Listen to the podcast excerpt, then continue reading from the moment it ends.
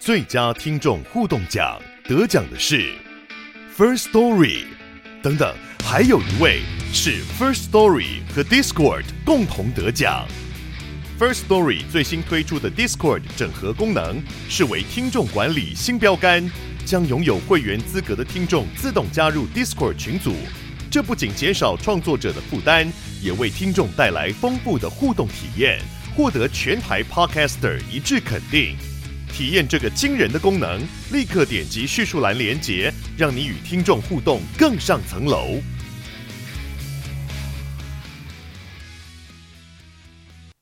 欢迎收听《几利利人》，我是达米安，和你分享精彩的外国历史，希望你会喜欢。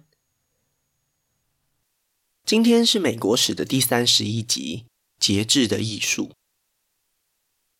今天这集节目当中会分成两个部分，前半段会介绍黑人民权运动的开始，后半段则是会着重在艾森豪政府所参与的国际事务上。由于两者之间的性质差异很大，所以没有办法放在一起讲。但是其实时间上也是完全重叠的，为了怕大家错乱或是误会，所以在这边先提醒一下。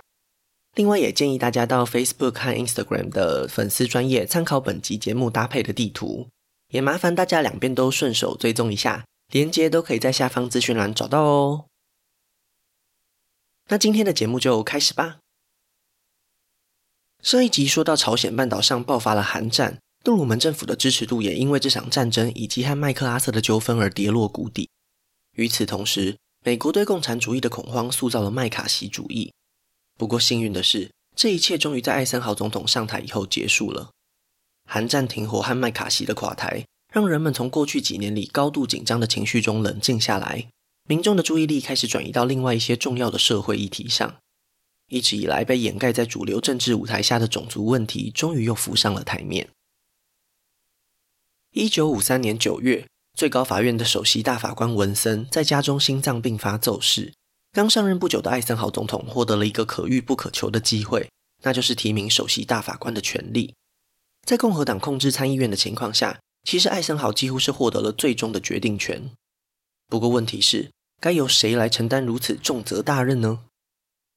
在众多杰出的法律人才之中，艾森豪选择了一位共和党的政治人物厄尔沃伦。除了最基本的法律学位和经验以外，还有一个关键的因素，那就是总统欠他一个人情。华伦曾经担任过加州的大法官，在当地优秀的表现让他顺利跨足到政坛。接下来，他连续担任了十年的加州州长。那为什么说艾森豪欠他人情呢？因为在一九五二年的共和党初选当中，华伦也是艾森豪的竞争对手之一。虽然艾森豪当时处于领先的地位，但是并没有超越门槛。华伦扮演的就是那最后的临门一脚，否则在初选的提名规则下，一切都还有变数。艾森豪在获得支持以后，答应了华伦一个条件，那就是未来有机会的话，将会提名他进入最高法院。现在就是他报恩的时候了。华伦本来正准备进入内阁的司法部服务，接到通知以后，当然不会放过这个机会。不久之后，就获得参议院的同意，正式攀登上了法律界的巅峰职位。在上任以后，第一件审理的案子就让华伦名留青史，也就是黑人民权运动的滥觴——布朗诉教育委员会一案。这个案子先简单说明一下：一位来自堪萨斯州的女学生，因为交通问题，希望可以在住家附近的学校就读。然而，根据当时的种族隔离政策，那间学校是不允许黑人就读的。当地的教育委员会当然也不可能同意转学的要求。这个案子在家长和律师的坚持之下，一层层向上诉讼，最后终于来到了联邦最高法院。其中关键的争点就是，这种在教育上的隔离是否违反了宪法当中赋予人民平等的法律权利。有人可能会想，这不是非常明显吗？剥夺他受教育的权利，当然是一种不平等的表现啊。不过等一等，其实这位女学生还是可以正常接受教育，只不过是不能和白人一起上课而已。并没有剥夺她本该拥有的权利，所以在许多民众心中，隔离当然还是平等的。在地方法院的眼中，答案又更明确了，因为在半个世纪以前，最高法院就曾经处理过类似的案件，已经有一个白纸黑字认可种族隔离的判例了。当华伦接到这个案子时，其他八位大法官都是小罗斯福和杜鲁门任命的。换句话说，他这位共和党首席大法官的同事全部都来自民主党。虽然小罗斯福和杜鲁门在选举时都想要拉拢黑人族群，但是种族问题从来不是他们最优先的考量。新政、二战和冷战已经占据了这两位总统绝大部分的时间，而他们所提名的大法官在种族问题上也是采取了类似的保守稳健立场。相比之下，华伦就显得热情许多。虽然艾森豪知道他可能会采取更同情黑人的立场，但是他从没想过华伦竟然有能力搞定这群同事们。在宣布判决的前半年里，华伦积极地和其他同事们沟通，终于在两件事情上成功说服了他们。第一点，种族隔离替黑人孩童带来了不良的影响。根据过去心理学家的研究，在选择洋娃娃时，黑人儿童更偏好选择白皮肤的，在无形之中产生了一种自我否定的看法。而且在学习上也表现出了自卑的心理。第二点，最高法院需要表现更高的道德勇气，尤其是在促进社会进步的这个层面上。过于拘泥于法条或是谨慎小心，都有可能会牺牲掉应该维护的宪法精神。当判决公布时，九位大法官一致同意，在教育上的种族隔离违反了宪法保障的平等权，宣布南方各级机关必须要结束这种做法。不过，实际上的执行和时间表就留给地方法院决定。这一场历史意义重大的布朗判决就这样结束了。这样的结果很明显招来了部分南方民众的不满，但是华伦成功促成了最高法院的一致性判决，让这些批评很难针对某几位大法官个人。就算真的有不满，也只能怪罪这个象征司法权威的机构，当然也就没有多大的效果了。在法律层面上，南方盛行多年的吉姆克劳法。也就是透过隔离限制黑人权利的这套规则，终于出现了一个破口。至少司法机关选择了站在他们这一边，鼓舞了各种争取黑人权益的民间团体。一年以后，在阿拉巴马州的蒙哥马利市，议题从学校转移到了影响更多人的公共运输上。在美国南方的许多州里，当白人和黑人一起搭乘公车时，习惯上会让白人坐在车厢的前半部，后半部则是留给黑人乘客。不过，司机也有分配座位的权利。在大多数的情况下，就算黑人乘客的数量明显更多，还是会保留座位给白人，可以强烈感觉到这种差别待遇。一九五五年的冬天，一位黑人女性罗莎·帕克斯在公车上被要求往后坐，将原本分配给黑人乘客的座位让给刚上车的白人。正巧罗莎才刚学习到一个观念，那就是抗争也可以透过和平、非暴力的不服从来表达。所以她立刻就拒绝了司机。其实他本来就是全国有色人种促进会的成员，一直以来都在为争取黑人权益而努力。他也很清楚这种在公共运输上的差别待遇是非常普遍的，所以故意制造了这一起纠纷。当然，他也为此付出了代价。当下司机就找来警察，将他以破坏秩序的罪名给逮捕，并且要求他缴纳罚款。这样一来，罗莎的目的就达成了。隔天晚上。这个消息传遍了蒙哥马利市，早就被欺压已久的黑人族群串联起来，有组织地走上了街头。这次抗议活动的领导人是一位年轻的牧师，他的名字叫做马丁·路德·金恩。多年在教会里演讲的经验，已经让他成为了一个善于激励人心的领袖。他的热情可以轻易地渲染现场的听众，让他们勇敢地挺身而出。参加这场抗议活动的数千位民众决定将抗争延续下去。发起了抵制公车的运动，全市将近九成的黑人民众都加入了。这种大规模的抗议事件很快就成为全国瞩目的焦点，让政府以及媒体都难以忽视。与此同时，其他类似的案件也透过正常的法律途径进行权力救济，再一次找上了华伦大法官的最高法院。结果当然也不令人意外，在一九五六年正式宣告公共运输的种族隔离违宪，又达成了一个新的里程碑。在赢得这两次胜利以后，黑人民权运动的领袖们对未来充满信心。那位年轻的牧师马丁·路德·金恩也从协会当中脱颖而出，成为备受期待的看板人物。这场争取法律上平等的长期抗战，在他的主导下，配备了一个威力强大的武器，那就是基督教精神。在南方社会当中，有非常强烈的宗教信仰传统。如果要采取非暴力的抗争，可能会比较难凝聚士气。若是将宗教信仰纳入其中，民众就可以说服自己，他们坚持下去的理由是什么。这个构想非常成功，接下来的十多年里，一直都是维持这种模式。那么，艾森豪总统在这些民权运动里又扮演什么样的角色呢？对于支持黑人的群众来说，很遗憾的，总统的态度非常冷淡。许多人批评他，身为全美国认可的民族英雄，又是国家领导人，如果他愿意公开呼吁民众配合最高法院解除种族隔离，那么一切将会迅速和顺利许多。然而，艾森豪却认为这不该是总统的责任。他甚至开始后悔指派华伦去担任首席大法官，因为他打从心里相信，化解种族问题是要靠民间和缓的进行。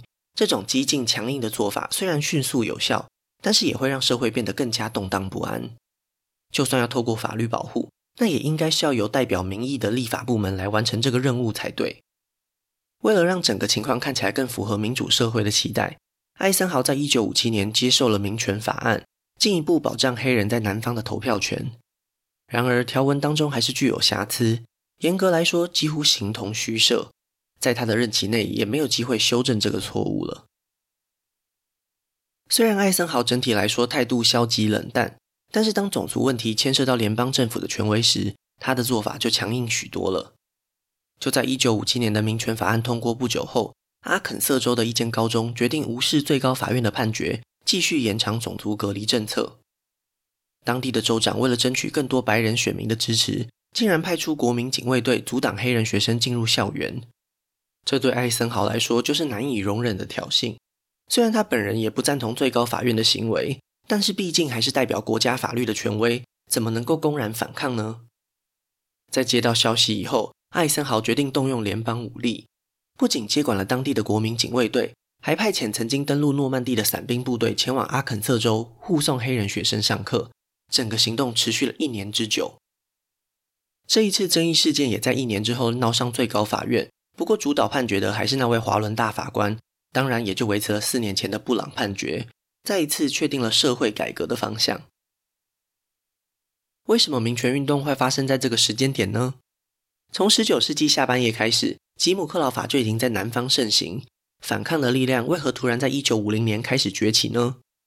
当然，有色人种促进会和各种勇于反抗的人们都是其中的因素，只不过大环境还是背后更重要的力量。就如同妇女在一战期间的重要性增加，最后获得投票权一样，二战也让黑人劳动力越来越受到国家的需要，而且不再是过去传统的农业以及家庭服务业了。大量的黑人族群在城市里找到工作，接受教育，许多家庭也晋升中产阶级，他们对社会的影响力已经远远超越过去一两代的黑人长辈。而且这些在都市里生活的黑人，也更能够感觉到种族隔离或是差别待遇对同胞的阻碍。这种强烈的不公平感成为了他们不断抗争的原动力。同一时间，冷战的威胁也不断提醒着领导阶层，种族隔离从道德的角度上来说，实在是站不住脚。华伦大法官说服同事的一个重要论点，就是美国在世界上应该要扮演一个道德楷模。如果他们攻击共产主义、侵犯人权，批评苏联是不尊重自由的国家，那又怎么能够容忍南方继续维持这种种族隔离的生活模式呢？而且这种担忧并不是虚幻的想象，苏联真的在国际场合利用黑人问题来反击美国，向世界各国指控美国就是个伪君子。这种来自外界的压力最先改变了司法体系，紧接着也慢慢影响到主流政坛和民间，只不过都是在一九六零年代以后的事了。接下来就是这集节目的第二个部分，主要着重在艾森豪政府参与的国际事务，当然还有一小部分的选举。一切还要从一九五三年艾森豪刚上任开始说起。当时最重要的一个变化就是苏联的领导人史达林过世。接下来的三年内，苏联内部都在忙着稳定政权，当然免不了又有一连串的内斗。上一集也说过，艾森豪就是把握这个机会让朝鲜半岛停火的。在地缘政治上，韩战从来就不只是南北韩的问题，真正陷入这场僵局的是中共以及美国。但是世界又不是只有东北亚。实在没必要在这里消耗资源，所以艾森豪的果断撤离只是一种停损的手段，让他和过去的杜鲁门政府做出一个明确的切割，并且继续在全球其他地方发挥美国的影响力。一九五三年发生的伊朗政变就是一个很好的例子。严格说起来，这其实是前总统未完成的计划。在冷战期间，杜鲁门政府成立了好几个部门，其中最有名的就是中央情报局。在短短的几年内，已经有无数的特务被派往世界各地搜集情报，当然，时不时也会为了维护美国利益而使用一些秘密手段。第一个被中央情报局盯上的，就是中东地区的伊朗。这个距离美国十分遥远的国度，在地理位置上相对来说并没有那么重要。美国政府真正在意的是当地蕴藏量巨大的石油资源。早在一九二零年代，美国和英国就在中东地区合作开采石油。这些被半殖民的政权也只能任由他们不断抽走庞大的利益。在二战结束以后，英国对全球殖民地的掌控急速下降，民族主义也在这些地区开始盛行。一九五一年开始执政的伊朗首相穆沙迪克就是一位民族主义的代表人物。他在上台以后，大力鼓吹石油企业国有化，获得当地人民非常高的支持度。但是问题来了，石油企业的老板可不是伊朗人，而是美国人和英国人呢、国有化的意思不就是要斩断英美的财路吗？更何况石油也是一种重要的战略资源，不管对经济还是军事都有很大的影响力。难保在北方虎视眈眈的苏联未来不会动什么歪脑筋。对于西方国家有强烈不满的穆沙迪克，也有可能会选择和苏联合作。美国可不能冒这个风险啊！于是，在杜鲁门的授权之下，中央情报局开始规划起推翻穆沙迪克的政变，不过一直等到艾森豪上台以后才正式行动。本来伊朗当时就是一个君主立宪国家，所以有一个名义上的国家元首，也就是伊朗国王巴勒维。在政变成功以后，巴勒维重新掌握实权，成为伊朗真正的统治者。作为交换条件，他必须和英美两国签下密切合作的外交条约。在新宪法当中，还特别声明要将石油收入的八成拿出来和英美两国分享。这个亲西方的伊朗政权才终于稳定下来。隔一年，中央情报局又再一次成功说服政府高层，将目标转向中南美洲的瓜地马拉政府。当时的领导人其实也是名正言顺透过选举产生，只不过他还是犯下了一个致命的错误，那就是侵占了美国公司在当地投资的土地，几乎是和伊朗一模一样的剧本。美国也在当地扶植了愿意合作的领导人，从胡佛时代开始，对中南美洲使用的睦邻政策正式宣告结束。前面提到的这两个例子都有一个共同点，那就是民族主义盛行所衍生的国有化政策。然而，国有化这件事情本身其实也是共产国家非常重要的指标性政策，在利益受损以及意识形态向苏联靠拢的情况下，都会引起美国政府强烈的反应。不过，在东南亚又是另外一种状况了。中南半岛的东部，包括今天的越南、寮国和柬埔寨，自从十九世纪末开始，一直都是法国的殖民地。虽然在二战期间一度被日本占领，不过战后还是重新回到了法国政府的管辖之下。随着冷战局势的形成，越南的北方也遭到共产势力的入侵，法军一直都处于战争的状态。这样的情况到了一九五四年发生了巨大的改变。已经站稳脚步的毛泽东，在成功援助北韩的金日成以后，也决定帮助领导越南共产党的胡志明。他将许多中国人民解放军的军事顾问都派到中南半岛，将过去和美军作战的经验分享给越南共产党。同时，法军也做出了一个错误的决策，他们选在奠边府这个战略要地和共产党军队展开了一场决定性的大战。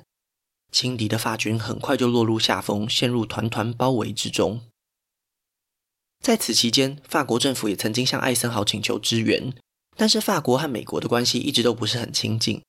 和英国不同的是，法国和美国之间既没有共同的商业利益，也没有太多并肩作战的经验。二战期间，法军参与的程度少之又少，和英国或美国甚至是苏联相比之下，都是微不足道的。所以在二战期间，法国也一直没能参加重要的外交会议。这种矛盾一直延续到了战后。对艾森豪来说，法国从来就没有承诺过要让中南半岛独立，这和韩战是不同的情况。帮助一个殖民国家的军队实在说不过去，更何况他好不容易才从韩战脱身，怎么可能又立刻跳进另外一个大泥坑里呢？在没有美军支援的情况下，法军最后大败而归，整个越南的北部都落入了共产党的手里。同一年的日内瓦和平会议中，法国承诺全面退出中南半岛。越南就和朝鲜半岛一样被一分为二，北越当然就是胡志明的地盘，南越则是交给了美国扶植的反共精英吴廷琰。本来和平条款当中还有一个附带的条件，就是要在一九五六年的夏天举办一场选举，获胜者将会成为整个越南的唯一合法政府。然而，根据计算，如果真的举办选举，胡志明非常有可能会获胜。这样一来，就等于是把整个越南都送给共产阵营了。不愿意承担这个后果的美国，决定铁了心支持吴廷琰，宣布提前在南越开始选举，将吴廷琰送上了总统宝座。对此不满的胡志明，当然立刻宣布南越是一个非法政权，越南战争就这样正式爆发了。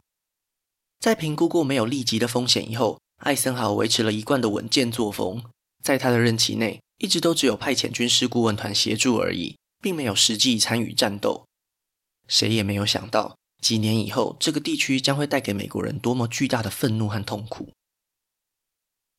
艾森豪的第一个任期即将步入尾声，等待着他的当然就是一九五六年的总统大选了。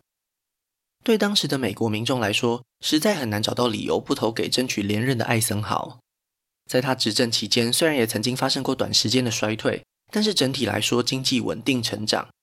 艾森豪政府在财政上谨慎保守的纪律，让通货膨胀和失业率都维持在很低的数字，所以受益的不仅是金字塔顶端的富豪们，绝大多数的中产阶级都可以感受到生活品质的改善。最重要的是，和杜鲁门政府相比之下，过去这三年多来，美国民众重新看见了和平的契机，而且这并不是一种软弱的象征。总统依然在外交上保持坚定的反共立场，但是却没有为人民带来不必要的麻烦。完全符合一般社会大众的期待。唯一让民众担心的是艾森豪的健康状况。他在任内有过一次心脏病发的记录，这让副总统这个职位更加重要。艾森豪其实一直都和尼克森没有很亲近，毕竟当初本来就是共和党推荐的人选。然而，当艾森豪邀请尼克森进入内阁时，也是立刻就被拒绝了。虽然进入内阁才能真正发挥政治影响力，可以更有效地掌握政府运作。对每一个未来想成为总统的人来说，都是加分的效果。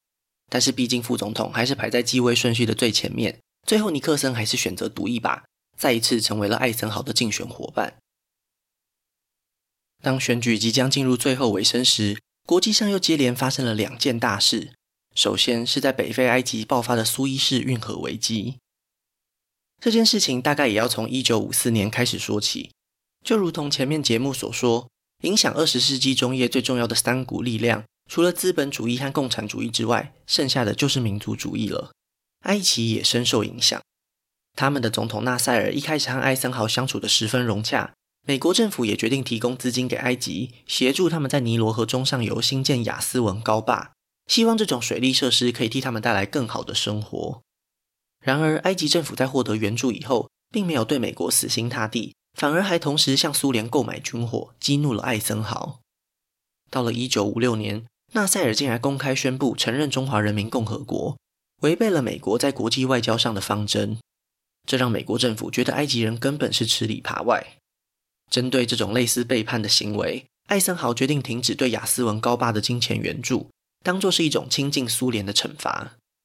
假如苏联真的要抢走埃及这个盟友，那也要提高他们的成本。以当时苏联的经济状况，几乎是不可能帮忙埃及盖完亚斯文高坝的。到时候埃及人就会知道谁才是真正对他们好的选择了。没想到事情的发展完全出乎意料之外，缺钱的纳赛尔并没有向苏联伸手，相反的，他选择了一个可以更长远帮助国家财政的做法，也是一个埃及民族主义者全力支持的做法，那就是将苏伊士运河收归国有。当初这条运河是英法两国在殖民帝国时代合资建造的，所以一直以来收益都落入了这两个欧洲国家的口袋里。如果这条运河可以百分之百受到埃及控制，不仅可以报复美国的盟友，还能够每一年都获得一笔可观的收入。对美国来说，这当然不是他们乐见的结果。不过，还没等到艾森豪做出回应，真正受到影响的英法两国就受不了了。他们决定联合以色列，一起对埃及发起军事行动。在这边也稍微补充一下，以色列在一九四八年建国以后获得了西方国家的承认，但是同时也和周围的阿拉伯国家相处得不是很融洽，很早就有战争的记录。所以当埃及将运河收归国有的同时，也拒绝让以色列人使用这条运河，所以才一起被卷入了这场纷争之中。当艾森豪接到消息以后，勃然大怒。不过他生气的并不是埃及人，而是擅作主张的英法两国。他们曾经在外交会议上向艾森豪保证过会透过和平手段解决，结果现在竟然秘密行动，不仅让美国政府脸上无光，还有可能会让埃及永远倒向苏联，和当初美国沙盘推演的情况完全不一样。对一个握有权力的政治人物或是国家来说，最讨厌的就是惊喜，这会带给他们一种强烈的不安全感，当然也伴随了一种不尊重的感觉。艾森豪不仅没有帮助传统上的这三个盟友。反而立刻决定和苏联合作，在联合国提出了和平方案。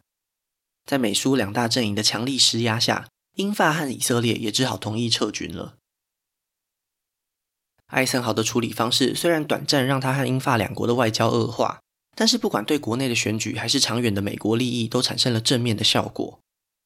美国民众非常高兴他们的总统为了维护和平所做的努力，同时也因为守护了美国作为世界领袖的尊严而感到骄傲。英法两国就是这次苏伊士运河危机的最大受害者，他们在中东地区的地位再也没有恢复，美国也顺势填补了这个缺口，成为对阿拉伯世界最具有影响力的西方国家。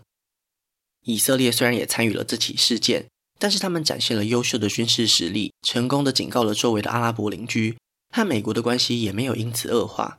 因为从现实层面来看，以色列和美国在中东地区是一种相互依存的关系。谁也无法轻易放弃和对方的同盟，更不用说犹太人在美国社会里还对政治和经济保有巨大的影响力了。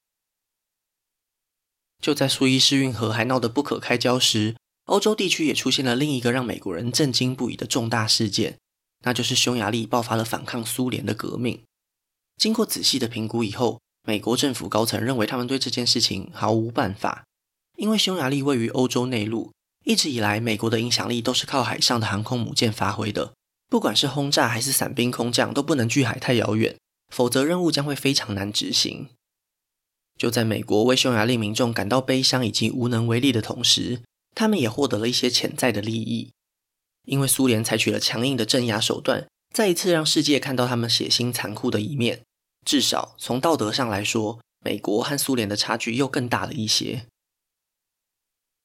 美国人在这次革命当中观察到的还有另外一个重点，那就是新上任的苏联领导人赫鲁雪夫比他们想象的还要更加难缠，不管是手段还是想法，几乎就和史达林一样难以捉摸。在赫鲁雪夫刚从政治斗争中站稳脚跟时，艾森豪曾经和他有过一次外交会面，当时美方提出了开放天空的构想，希望双方阵营可以允许侦察机自由飞行。透过这种空中的监视来确保没有人会发动军事攻击。虽然赫鲁雪夫马上就轻蔑地拒绝了，不过这也在艾森豪的预料之中，并没有对他产生过多的敌意。同时，赫鲁雪夫也同意和英美法一起结束对奥地利的分区占领，看起来并没有强烈的侵略野心。然而，就在短短一年之内，奥地利隔壁的匈牙利竟然就遭到苏联强硬的镇压，实在是出乎艾森豪的意料之外。不过无论如何，匈牙利革命还是和苏伊士运河危机一样，起到了加分的效果。一九五六年的总统大选，艾森豪以更明显的优势成功连任，开启了他的第二个任期。值得注意的是，这种胜利几乎是属于艾森豪个人的胜利。他和过去一样受到人民爱戴，但是共和党就没有这么幸运了。参众两院都是由民主党以些微的优势掌握主导权，而民主党人也越来越重视黑人民权运动。传统的政治版图已经慢慢开始松动了。连任后的艾森豪面临的困难似乎比四年前更加严峻。就在一九五七年，苏联成功发射了第一颗人造卫星，在太空科技领域抢占先机，再一次带给美国人极大的心理压力。难道资本主义阵营在科技技术上已经开始落后了吗？如果苏联掌握太空，就可以在情报上碾压美军。当然，不管是一般的军事行动，还是核子武器。都有可能会被提前侦测到，后果不堪设想。在这种外在环境的压力下，艾森豪成立了美国太空总署，南方的航太工业也随之兴起。两年以后，苏联又成功发射了第一枚洲际弹道飞弹，将紧张局势又进一步提高。因为这种远距离的攻击武器，如果可以装上核子弹头，将会直接威胁到美国所有的盟友，甚至是美国本土。这是过去的战争中从来没有发生过的威胁。艾森豪相信，越是紧张的局势，就越是需要更频繁的交流。在他的第二个任期内，不仅曾派副总统尼克森前往莫斯科，也同样招待了来访的赫鲁雪夫。这种外交会议通常是一种各自吹嘘的形式呈现。美国这边总是炫耀着最先进的民生科技，像是家电用品等等，希望可以彰显出资本主义世界过得多么富足快乐。赫鲁雪夫也毫不掩饰地夸耀着苏联正在蓬勃发展的军事工业。没有人愿意在这种场合上输了面子。不过也仅止于此，互相挖苦的酸言酸语并不会为世界带来实际上的破坏。然而，就在双方唇枪舌剑的同时，隐藏在台面下的危机已经又开始酝酿。这一次又是中央情报局，只不过艾森豪政府制定的计划还来不及执行，就已经要准备下台，也只能留给下一位总统了。一个历史上和美国有着千丝万缕纠葛的海岛国家。将会使冷战进入第二次高峰，它的名字叫做古巴。那今天的故事就先分享到这里，下一集我会继续分享更多属于美国的故事。如果喜欢我的节目，可以顺手按下关注或追踪，也拜托大家到 Apple Podcast 和 Spotify 帮我评分留言，这会对节目有很大的帮助。另外，如果想要透过行动支持我继续制作节目，在下方资讯栏也可以找到小额赞助的连结哦。